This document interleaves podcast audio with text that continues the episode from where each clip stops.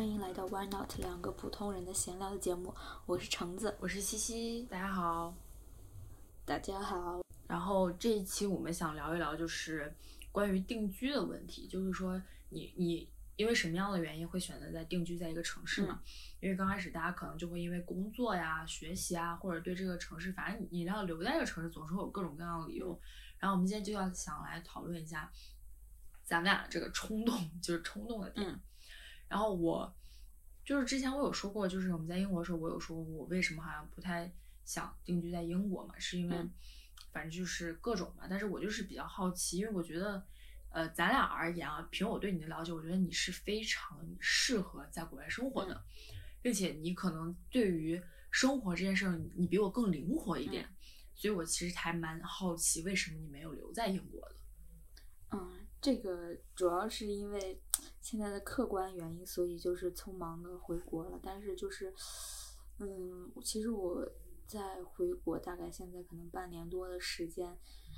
确实有在考，确实就是没有放弃，说是要。将来要出去或者怎么样这件事情，但是我觉得就是这样这种情况，好像留在国内是最好的一个方法，呃方式。然后今天呢，我们其实就是想要抛除这个疫情对我们的影响来来谈一谈，就是我们在不同地方定居这件事情。那你如果要是没有疫情的话，所以你是会考虑留在那边是吧？呃，我其实也没有说是一定要留在那边，那肯定是一定，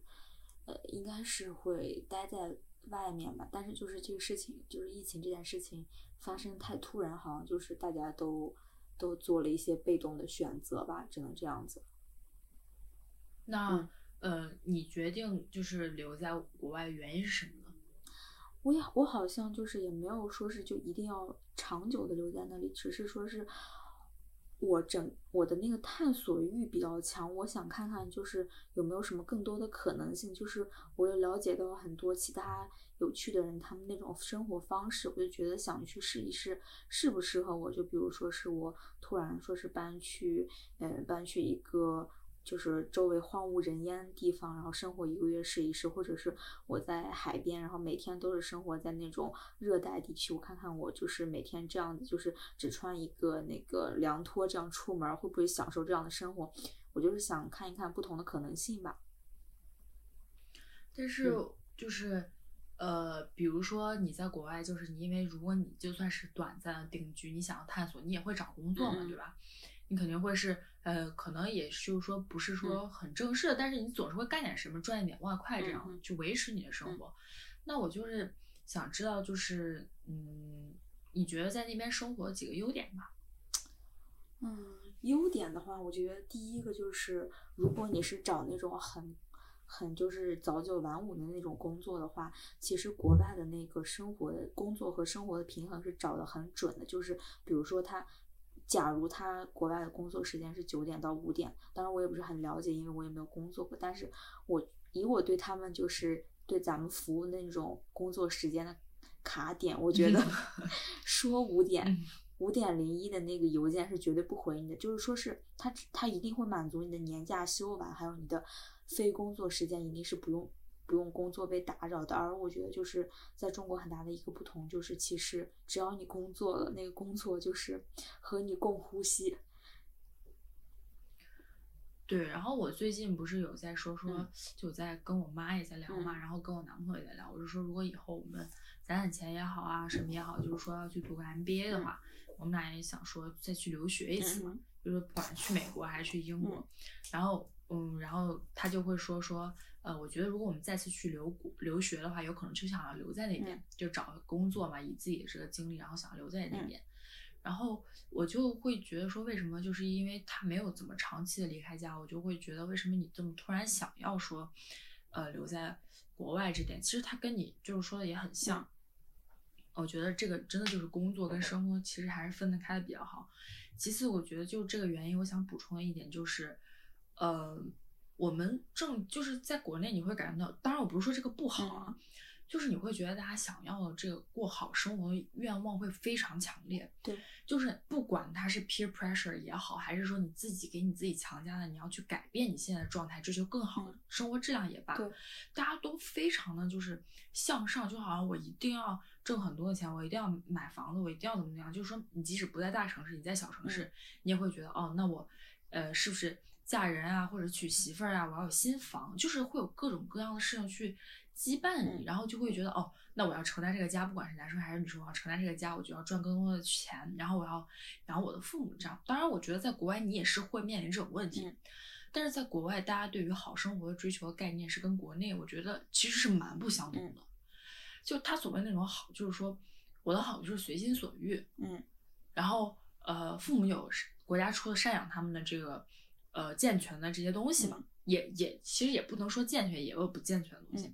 就他们会分得很开，过得很自私，嗯，但这种自私带来的，我觉得正面的是会很多。他们就会觉得，如果我们不想要这个家，我觉得我们就租房子，然后我们租房子，我们去想要我们想要的生活，我们可以在海边住一年，然后我们就换一个城市住一年，就是他的那种说走就走的那种变化性，他们接受的很快。就会对生活的状态，我觉得切换的就是那种比较自如。我觉得这个其实在国内我们很难改变。当然，这也不是说人的问题啊，肯定也跟你生存存的宏观环境是有非常大的关系的。对。然后你还有没有就是想补充的？我我刚刚就是顺着你这个说，其实你这个就是嗯是和生活方式还有这个文化观念相关的。我就是就有一个特别强烈的例子，就是国外人他们其实对比也。他们内心是不会很主动的和别人去对比的，就比如说是咱们看到一个可能他体重有一百七八十斤的人，人家想穿一个露脐装，这个你走在街上，在国外其实很就是别人根本就不会管你，在国内的话，好像大家觉得一百七十斤他就必须穿一个全部把肉挡住的衣服，这样才是应该他该穿的。这一点就是我觉得这个也是和文化观念这些不同，就是国外他不会就很在意别人的眼光。然后除此之外，还有一点我不。嗯，就是我也不知道对不对，就是我当我思考我想要一种我想要的生活方式的时候，我觉得我妈来给我换床单了，你要不留着我换吧，妈，留着我换吧，我给你换，就是我顺着你这个说的话。我觉得除了就是他这种生活方式和文化观念上的上的这种不同，还有一点就是我自己如果考虑我想要的生活方式的话，其实我在国外获得这个成本是比国内低的，就是这个我觉得不知道算不算一种逃避吧，就是说是我付出同样的努力，就是在国内获得的成就可能就是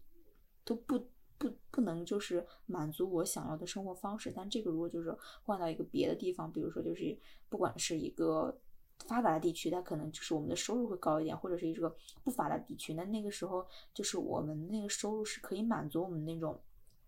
成本的需求的。但是就是在国内，我觉得就是对于一个普通家庭的孩子，就是还是挺挺困难的。嗯，没错，我觉得。就是付出跟你的回报不成正比嘛，不管是说时间上还是金钱上，我觉得这个其实是一个很大的问题。是，还有你觉得要补充的吗？就除了说我们刚刚其实大部分在说生活习惯呀，然后包括呃成本啊，除了这些，嗯，如果是优点的话，我好像暂时也想不到其他的。嗯，是，然后。那我来说一下缺点吧，就是对我而言啊，我不会选择长期也好留在英国的缺点，那就是留在英国这些这个缺点，其实最大的原因就是我没有办法接受，就是在那里的矛盾。这个矛盾分别可以表现为：首先，我不是英国人，那我不是英国人，我就要接受这种隔阂，这种不配合，这种思维的完全不相同。和也许我真的很难融入，就说这个融入的东西不是说我不主动，我觉得我是因为我就凭你对我的了解啊，我觉得我已经是一个非常主动的人了，在所有的关系面前也好，情绪方面也好，所以我觉得不是我不主动，而是我真的很难，就别人也很很难让你融入，你也会觉得好像格格不入。其次还有一个就是我会觉得在英国有的时候我会觉得我，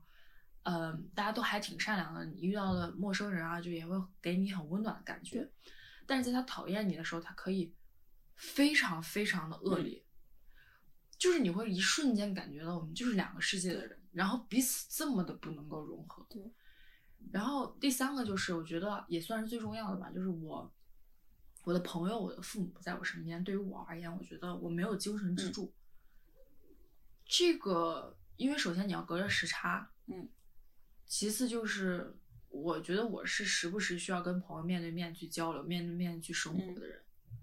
就哪怕你在很繁忙的生活中抽出那么一两个小时跟我喝杯咖啡，或者就不喝不喝咖啡，我们就在门口说几句话，我觉得都很好。可是，在国外，我就会觉得没有了解我的人在，我就很孤独。这种孤独不是说我去做别的事情，它可以被填满的。是。他不是说我现在闲着没事干，我去找个别的事情干。OK，我这个时间被占了，我就不孤独。那个孤独。总会，你总会感觉到，嗯，所以我就会觉得，如果我是为了逃避国内的，在国内生活一些矛盾，然后去国外生活，那我觉得我完全不能够解决在国外的矛盾，嗯，这个是其实我想回国原因，并不是说好像国外真的有特别特别让我觉得特别不好的点，就是说他将来要面对的那些矛盾，包括种族歧视啊什么，我没有办法去解决，我没有办法克服，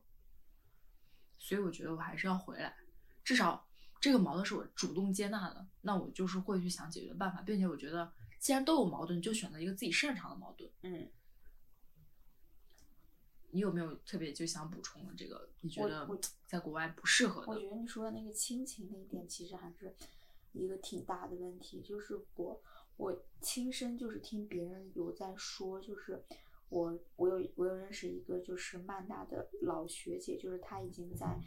英国待了有二十多年，然后她的老公是希腊人。然后他们，她那次和我吃饭的时候，她就说是在讲，就是他们那个同班同学里面，其实最后留在英国的也就她一个人，就是中间也有那种就是和英国男朋友就哭着哭着就是分不开，但是家人就让她回来那种。她说现在也是在国内过得很好的生活，但是就是他们就是在没结婚之前确实是全世界旅行，然后一结婚发现就是能帮他俩的只有他俩自己，就是完全无依无靠。他们就他自己内心感受就觉得，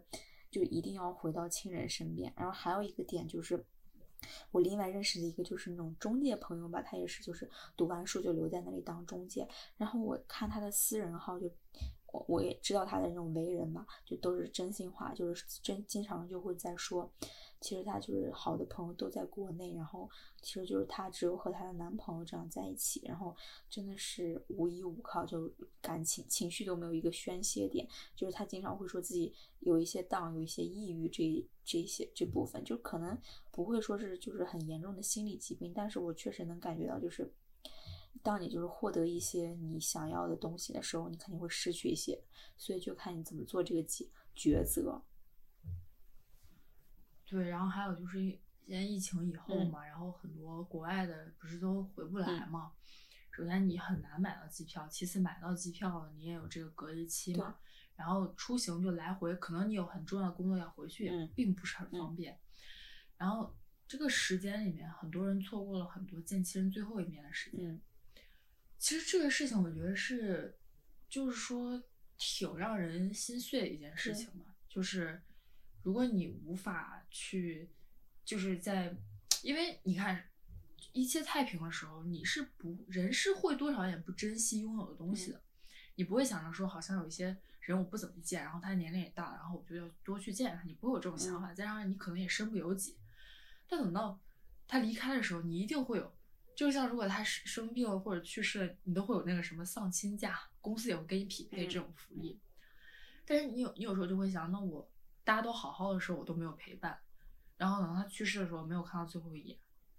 就是你那种痛苦无处宣泄的感情，我觉得这个也让会让人很难过的。是我之前也也是看他们在微博上分享的文章，就是在讲那种咱们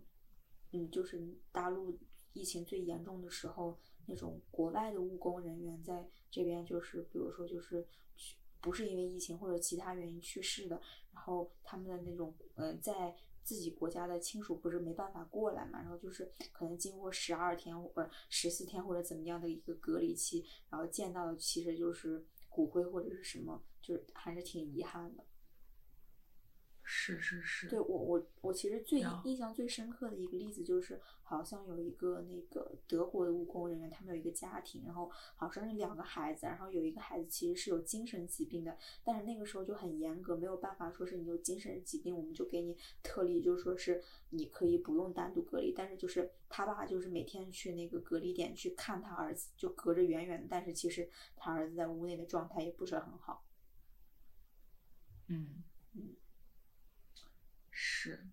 那我们说了这么多，就是我们觉得定居在英国的好处和不好处。那我就想问一下，就比如说，你看现在我们在找工作嘛，然后慢慢工作下来，以后未来可能都在工作，嗯那呃，你会怎么样去选择你定居的这个城市呢？就哪些因素你觉得是很重要的？嗯，我觉得就是其实那个环境和住房对我来说还是一个挺重要的选择。就是比如说是你你每天生活的一个环境，不可能说是每天阴天，或者是对我来说，就比如说每天雾霾这样子，我觉得我整个人就我为什么我又要打工，然后我整每整天面对这种阴蒙蒙的天气，这个我觉得我是比较看重的。还有一点就是，比如说是我出一个很高的价格，然后在这个地方我只能租一个就是没有房间的单身单单人间，但是其实我在一个就是可能比它稍微不欠发达的，就是一些二级或者嗯就次选择的一些城市，但是我可以租到更好的房子，就是我觉得我对这个要求还是蛮高的，但是我觉得这一点就是你肯定和我有不同的观点。对，我觉得我刚刚你说的时候，我也想三个对我来说比较重要的。首先，第一个是人，就是，嗯嗯，我在这个城市，它一定对我来说是有温度的。那怎么体现有温度呢？就是靠我的我认识的熟人、朋友这些我的靠山们。首先，我觉得这个是非常重要。其次就是说，嗯，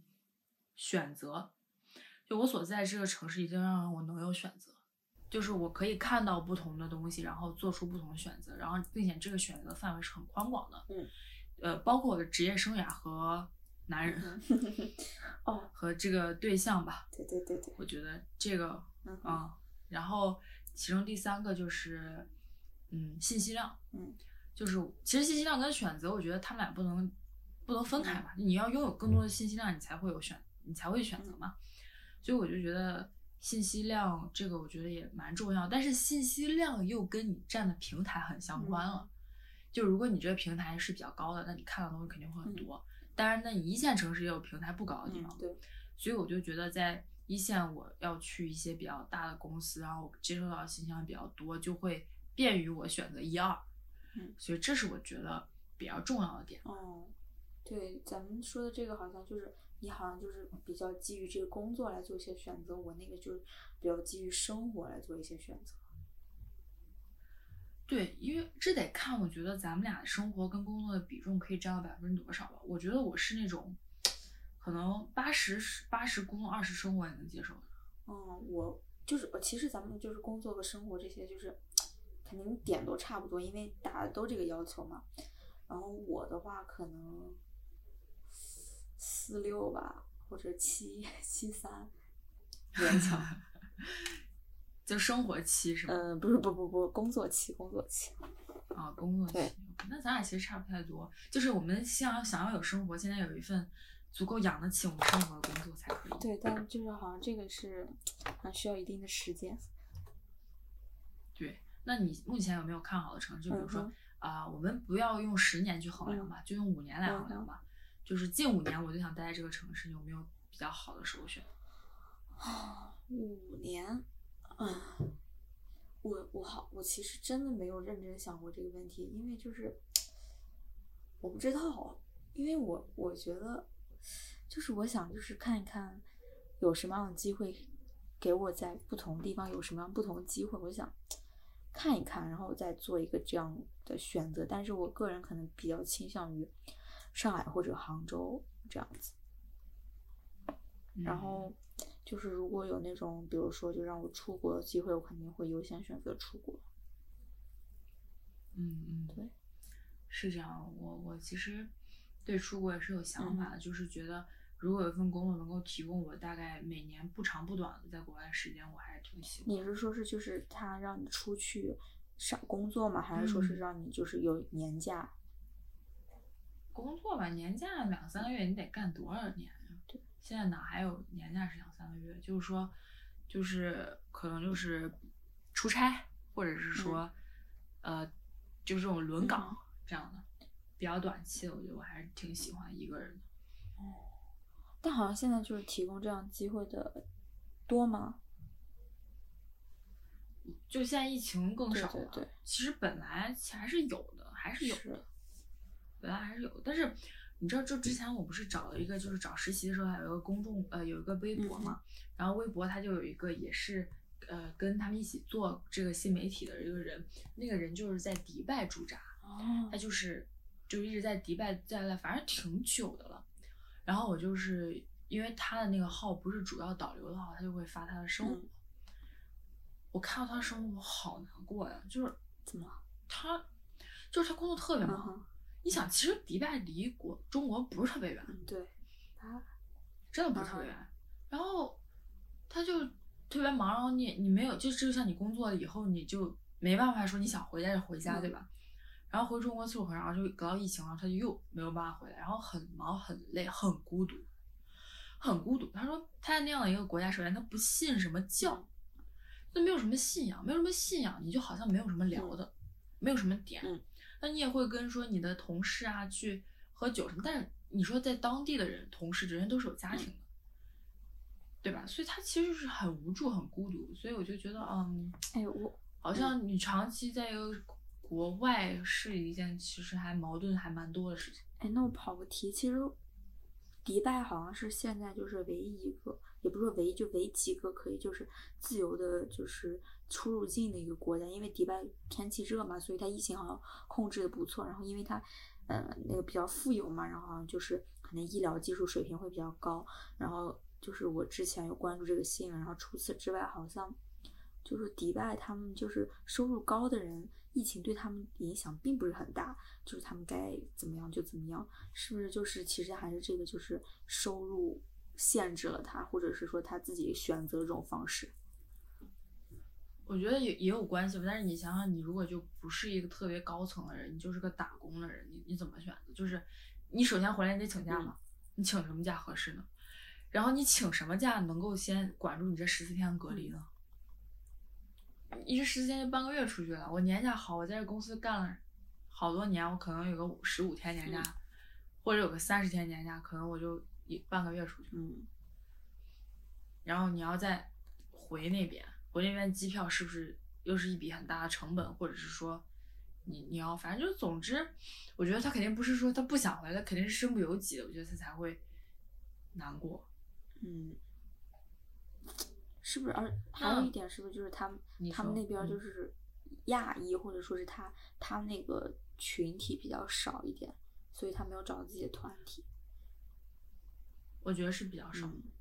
我觉得是比较少。而且你想，如果你在那边没有什么之前的同学，然后没有在那边上过学、留学经历，然后或者是你在那边留学的同学都回嗯来了，你就是认识你这些同事，同就这同事里面要是有几个你能说上话的人，你跟他也就是同事。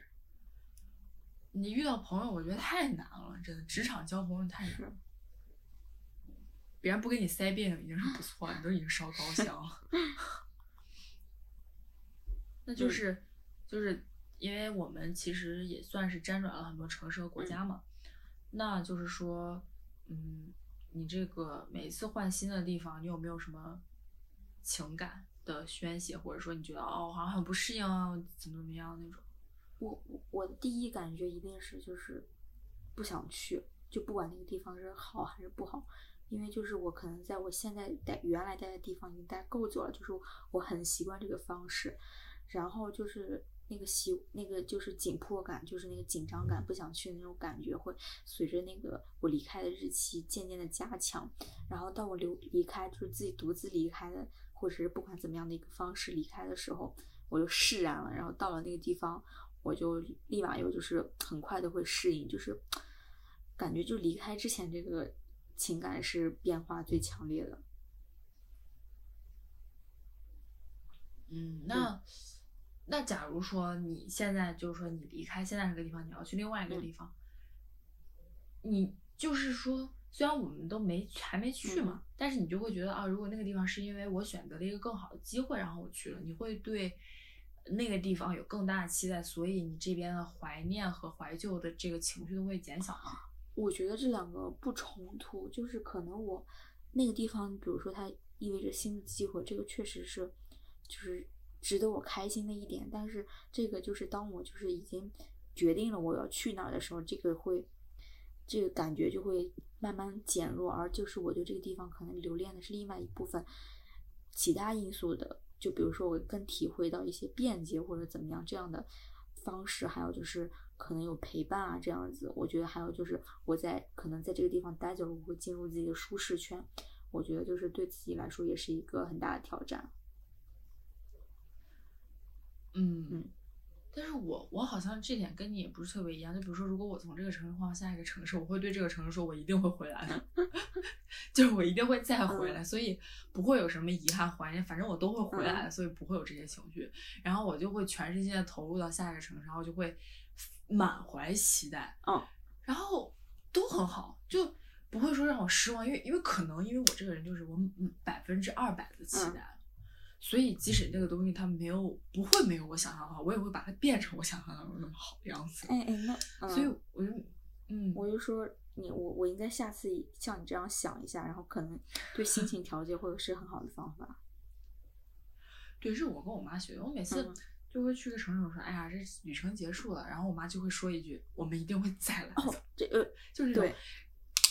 我我每次出去玩也是这个想对法。对。然后我妈就说：“那好的地方就是值得去啊，好的地方就是值得在那里待很久啊。为什么好像一定这次离开就没有第二次了？”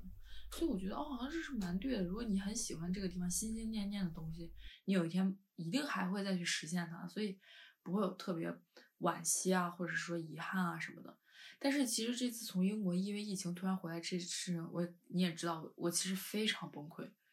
就是因为我觉得太突然了，就所有的告别都会是有准备的，可是这次好突然。是，嗯，我觉得这个就是已经算一个突发情况。对，并且好像你你又不是说你有三天时间你就要赶飞机，你这三天时间你要安排好所有的事情，寄东西、打包、订车，然后乱七八糟什么各种事情，你就会觉得太累了，你就会觉得真的你好你好难过，你又累，你又疲惫，你又难过，然后你又知道你从离开这个地方开始到坐飞机到回到祖国这一路还要经历过很多艰辛才会嗯到目的嗯地，它不是说像原来一样那么简嗯单，你就会觉得你整个人状态非常疲惫，但是你要强行的去打起二百分之二百的精神，因为你不知道路上要处理这些事情啊，嗯什么什么的，然后我就会觉得真的那是让我真的非常非常难过。是，但就是先说就是你旅游的那个心态，其实我每次也都会有，就是其实很多地方我们去过之后，很少会有去第二次的机会。然后，但是我每次就去一个地方，比如说它有三个很著名的景点，就是那种必去打卡那种，可能我中间只去了一个或者两个，然后第三个没去，我每次就是觉得，嗯，那我下次去那里好了。就是每次以这样的想法的话，好像就是对心情很缓解。然后就是如果是对于现在这种突发情况，好像就是每个人都有一些就是比较难过的点，但是。我妈，我之前就是也跟我妈说是，就是也说这种情绪的时候，我妈就说那个时候非典不是也正常的过来了吗？所以就是也没有事情，因为就是好像非典那个时候我舅舅是正好要出国，然后他因为非典就推迟了一年，然后现在也是在加拿大，还是挺好的。是人总会挺过嗯来的，这个是肯定是这样的。然后我就觉得嗯你刚刚说那个，我觉得可能你说你不是去旅游，然后你很少会第二次再去那个嗯地方，我觉得是少一个陪你再去那个地方的理由和人。就比如说我吧，我我其实挺喜欢成都的，我真的蛮喜欢那个地方。然后我就去了第一次，我就觉得，哎呦，这个地方我好喜欢，我还要再来。但是有的时候话就是这么一说，你你不知道什么时候会兑现。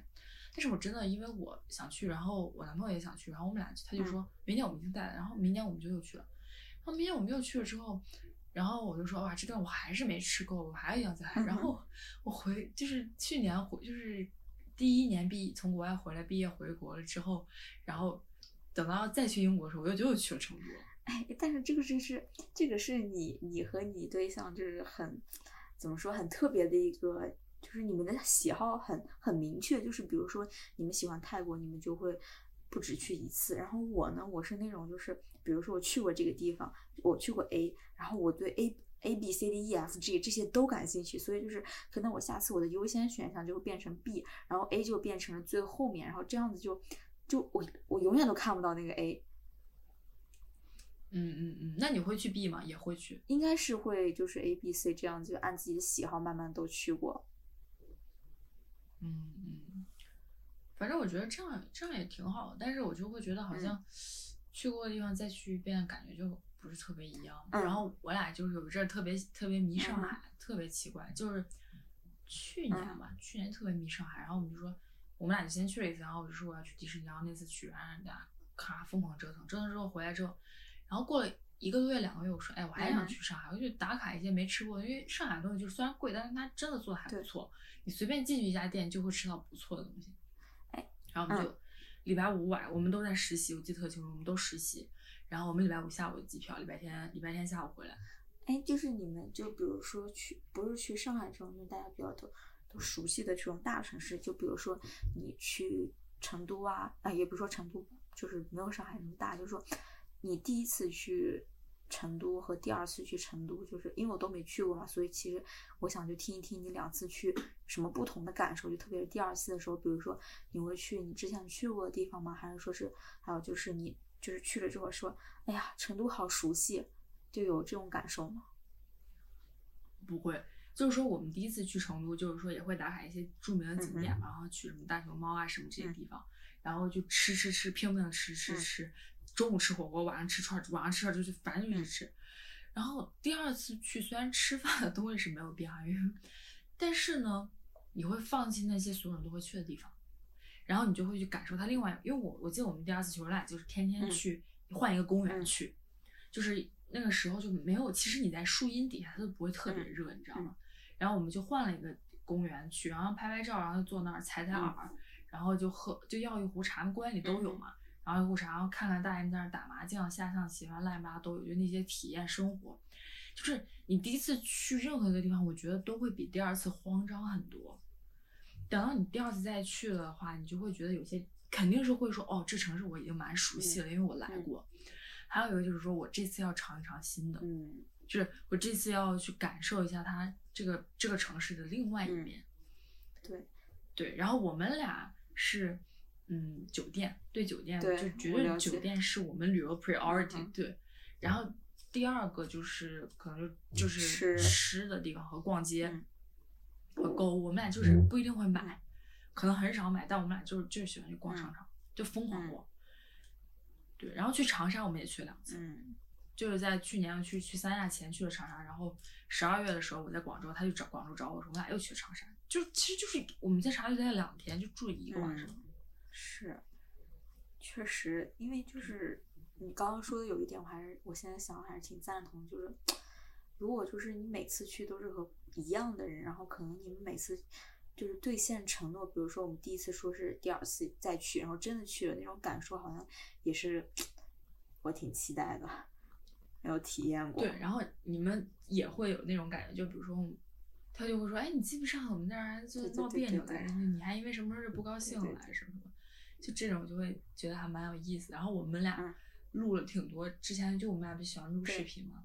然后就录了一些在成都，然后我有一次特别搞笑，我们俩都已经从酒店出来之后，他说他要拉屎，然后我说你要拉屎那怎么办？然后他说我说那要不你去商场？他说不行，我觉得不舒服，还很热。然后我说那行我们就回去，然后我们就走回去，然后就在那录像，就在那个 酒店那个 lounge 里，然后我就在那录了一个视频。我那天看到给我笑的我说。有一个人去拉屎，我在等他，然后就就特别就这句话，然后等到他看到我那 他看到我在录像的时候，他就拉屎，要凑过来说：“嗨，我就是那个刚刚去拉屎。”就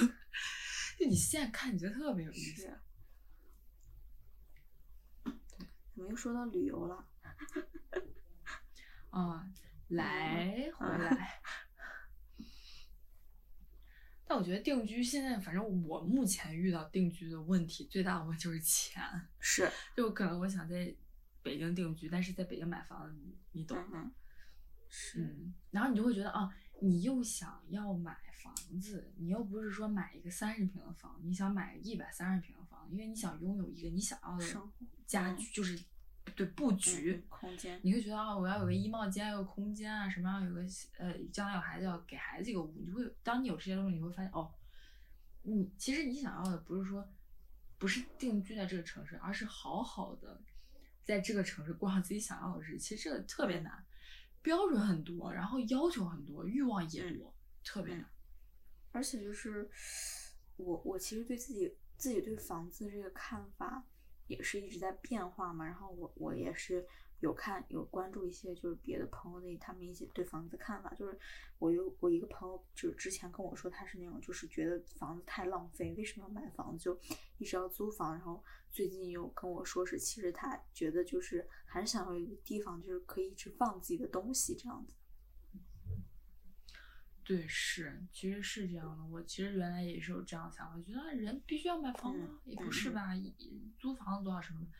然后你会发现，其实如果你要在一个城市租一个你想租的房子，这笔开销每个月一它也是不少的。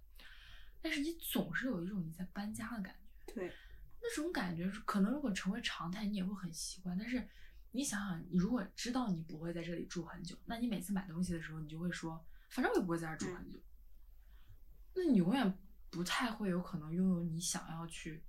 就是把这个家装的是你的东西的，谁都搬不走那种感觉。是，我觉得，所以我，我其实后来慢慢真的非常理解，就是为什么大家拼死拼活一辈子要还一个房子，有个自己的房子，然后也特别能理解为什么房子对我们这么重要。嗯就是这样，就是我们，你想想，我们可以都说是衣食无忧啊，然后也不会愁说房子问题，嗯对吧？就是我们成长的环境里面也不会说风餐露宿这种家庭，其实不就环境也是非常好的嗯。那我们就会觉得好像我们是不是要，就我们没有感受过那种总是在搬搬家的那种感觉。但你想想，如果他一直都是在搬家，他是不是也是非常强烈要拥有自己的房子？我觉得是有的。对，我觉得是可能会随着那个搬家次数的增多，越来越强烈。对，而且，嗯，我觉得也特别是年轻的时候，你可以适应不停的频繁搬家。等到你年龄大了，你怎么办？谁给你搬？是，就这个问题很现实。你说，你说人家养老说哦，我是如果没有儿女在身边不照顾我去养老院，那你说你将来，你连个自己的房子都没有，有点嗯悲凉。怎么说？就是会觉得好像没有一个自己的地方，没有自己的地盘，我来做主，就好像没有这种感觉。嗯，是，而且就是，比如说你想要一个，就是你看上一个很喜欢很喜欢的沙发，然后你又过的是租房生活，你可能就是觉得，嗯，这个东西我可能虽然我喜欢，但是我确实没有一个空间可以放它，所以我可能就不会买。但是其实你一直心里一直一直在想要，对，是这样。所以我觉得，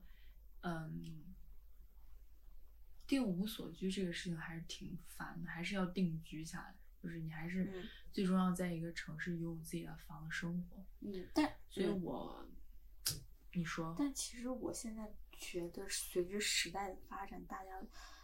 变成那种就是可移动性，或者说是就大家都不会以这种更加组织化的形式出现，可能就是这个人他做完这个项目，就会以跳到另外一个公司做另外一个项目，就是这种灵活的方式会渐渐的都出现。然后这个时候，可能人们的工作方式和生活的选择地会随之发生变化。对，我觉得很多已经在，因为很多公司已经在规定，你不能说几年都就是这一辈子在这个公司就固定在这个城市嘛。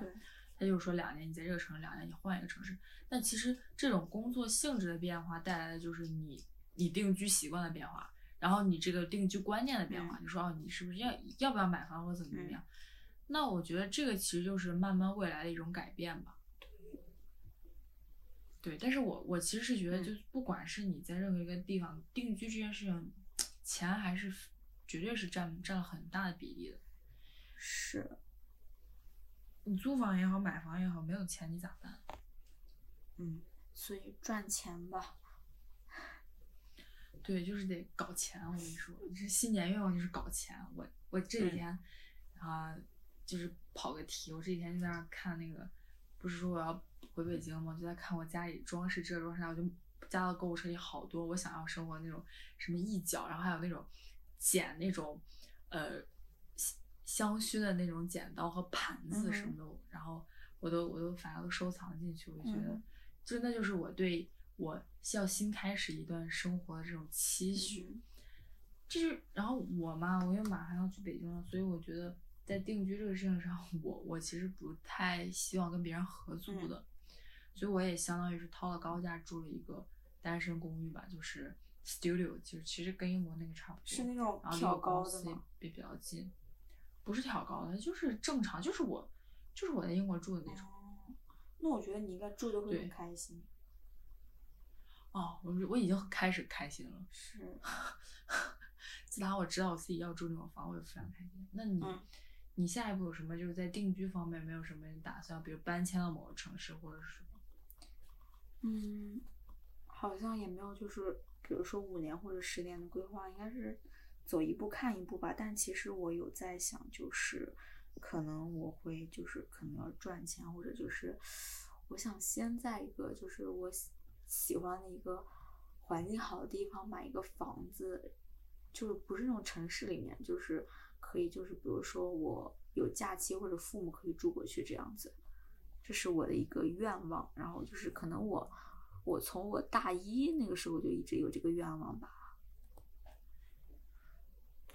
对我最近一直在看房，北京的吗？就我嗯天津我觉得就是现在就是天津那边就是有几些有一些房地产就是已经开发起来了，价格也不贵嘛。就是前几天还在说要不要买一套。嗯我我我未来是一定要把我父母接到我身边的，就是这个事情在我爷爷去世以后非常强烈。我之前都觉得还好吧，如果他们很习惯他们自己出生地的生活，我觉得他们在这里，朋友也在这里，觉得 OK。但是我觉得将来等到他们年龄再大一点，比如说七十以后、七十五岁以嗯后、或者七十岁以后，我一定要把他们接在我身边。真的就是你，他真的人生真的很无奈，你知道吗？他每一步不按不会让你计划来的。然后我就会觉得，那我父母在需要我的时候，我不在身边，这不太合适。就是我还是希望我是自己能够竭尽所能照顾他们，即使可能不管你事业也好，你既然自己有家庭也好，我还是希望他们在我身边，不管是我帮他们还是他们帮我。我觉得照顾你说现在是高铁，其实飞机都已经很发达，能有多发达？三十分钟，三十分钟能到吗？嗯就我家这个局，这三十分钟现在不能到啊。那三个小时、四个小时，有的时候你就会错过很多东西的。哎，那我想问一下，就比如说你妈的那些姐妹们都在她现在生活的地方，然后他不想搬了？哎，我妈没有这么想。我妈，你去哪儿？我去那。很好。哦，我妈说我没有现原来的朋友，我可以创造新的嗯朋友。哼，可以可以。然后我爸就是那种，我爸就是我没朋友，所以去哪儿都行。哦，就是那嗯种他们有自己的事爱好兴趣，像我妈能闲着吗？我妈连去英国到时候都在 Poundland，都去那个 Iceland，都跟别人要开始搞架了。她她适应生活能，我觉得要比我强很多，所以我其实不是特别担心。是的，是的。对，而且那不然就在这边总是在我自己家乡，总是会有点、